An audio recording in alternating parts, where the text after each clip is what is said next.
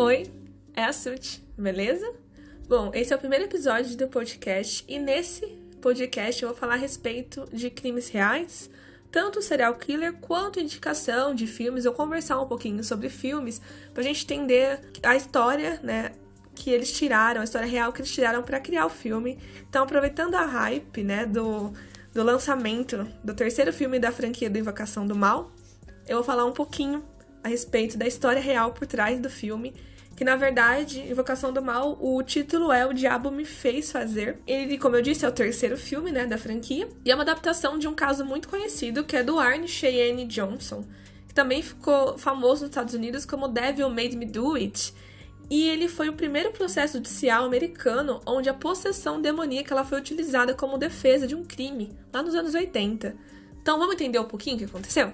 Bom, tudo começou em 16 de fevereiro de 81. O Arne, ele morava em Brookfield e ligou pro trabalho dele informando que ele não ia conseguir ir naquele dia, que ele estava se sentindo um pouco doente, que ele não estava se sentindo bem. Só que o que acontece? Mesmo ele estando nessa situação, ele foi até um canil, aonde a namorada dele, a Debbie, ela trabalhava, levou a irmã dele, a Wanda, e também a prima de 9 anos da Debbie, a Mary. Levou todo mundo pra lá. E quando chegou lá, ele encontrou com Alan Bono, que era o proprietário do canil e também era o senhorio da onde o Arne e a Deb moravam. Aí o Alan falou: ah, vamos todo mundo, né, almoçar num bar. Aí a Deb saiu, né, do, do bar pra ir comprar uma pizza, porque ela viu que o Alan tava bebendo muito e começou a sentir que aconteceu alguma coisa. Só que sabe quando você sente, mas não leva a sua intuição a sério? Foi isso que aconteceu. Ela falou, hoje eu vou, né, levou as meninas, vou voltar rápido, então fiquem aí. Quando ela chegou, o Alan estava muito agitado e totalmente bêbado. E aí, por pedido da Deb, todo mundo saiu do local, menos o, o Alan. Ele agarrou a Mary e se recusou a soltar ela, não queria soltar a criança de jeito nenhum. Por esse motivo, o Arne foi até o bar, voltou e falou para ele soltar a criança, né? Porque não era bacana fazer isso, ele tava bêbado, então podia machucar a criança. Ele soltou a Mary. A Mary saiu correndo, foi até o carro, tava com muito medo. E a Debbie, enquanto ela tentava, né, amenizar a situação e tudo mais, aconteceu uma coisa muito bizarra. O Arne, ele pegou um canivete que ele carregava no bolso dele e esfaqueou o Alan diversas vezes e o Alan morreu algumas horas depois. E aí, nisso, o Arne sumiu e ele foi encontrado cerca de 3 quilômetros do local do crime. Ele falava que não tinha lembranças do que aconteceu, ele não lembrava de absolutamente nada, é como se ele não tivesse feito. Aí ele foi, né, conduzido até um centro de detenção lá em Connecticut e a fiança dele era de 125 mil dólares. E nisso, é, nunca tinha acontecido nenhum assassinato né, em Brookfield. Foi o primeiro assassinato. Então foi uma coisa que chocou muito as pessoas que, que moravam na cidade. Porque foi um motivo assim. Apesar de ter sido grave, ele ter pego a menina, ele tinha soltado e tudo mais. Mas o pessoal não entendia porque tinha acontecido isso, né? E aí, quando a polícia foi verificar, o Alan, ele tinha muitas feridas grandes na região do peito. Mas uma coisa que chamou muita atenção foi uma, um corte que ia do estômago até o coração. Então, assim, foi uma coisa muito bem feita. E aí o pessoal ficou, nossa, o que tá acontecendo?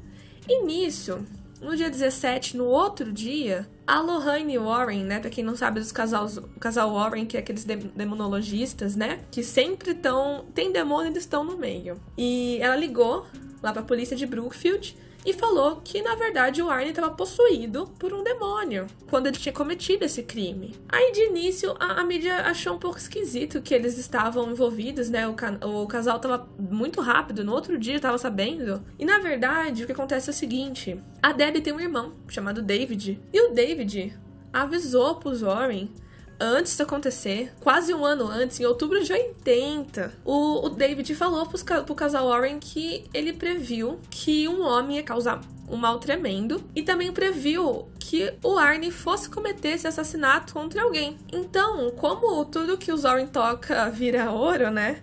A mídia ficou alvoroçada, né, com isso. E o advogado de defesa do Arne, né, que foi o Martin, ele recebeu diversas ligações de entrevistadores sobre esse caso, que acabou sendo conhecido como julgamento do assassinato do demônio. E o Martin, para entender melhor o que tinha acontecido, ele viajou até a Inglaterra para conversar com outros advogados que defenderam dois casos bem parecidos com esse do Arne. Então, como ele seguiu essa linha né, de inocência, dizendo que ele tinha sido possuído, a mídia apelidou ele como advogado do diabo. Aí, em 28 de outubro de 81, começou o julgamento lá em Connecticut, e apesar da defesa apresentar relatos, com muitas provas e testemunhas a respeito de coisas semelhantes que tinham acontecido, o juiz do caso rejeitou com o argumento de que ele não pode, de forma alguma, permitir o testemunho de algo que não tem base científica nem evidência, né? Então a defesa acabou ficando sem saída e optou por sugerir que o Arne ele agiu em legítima defesa. Então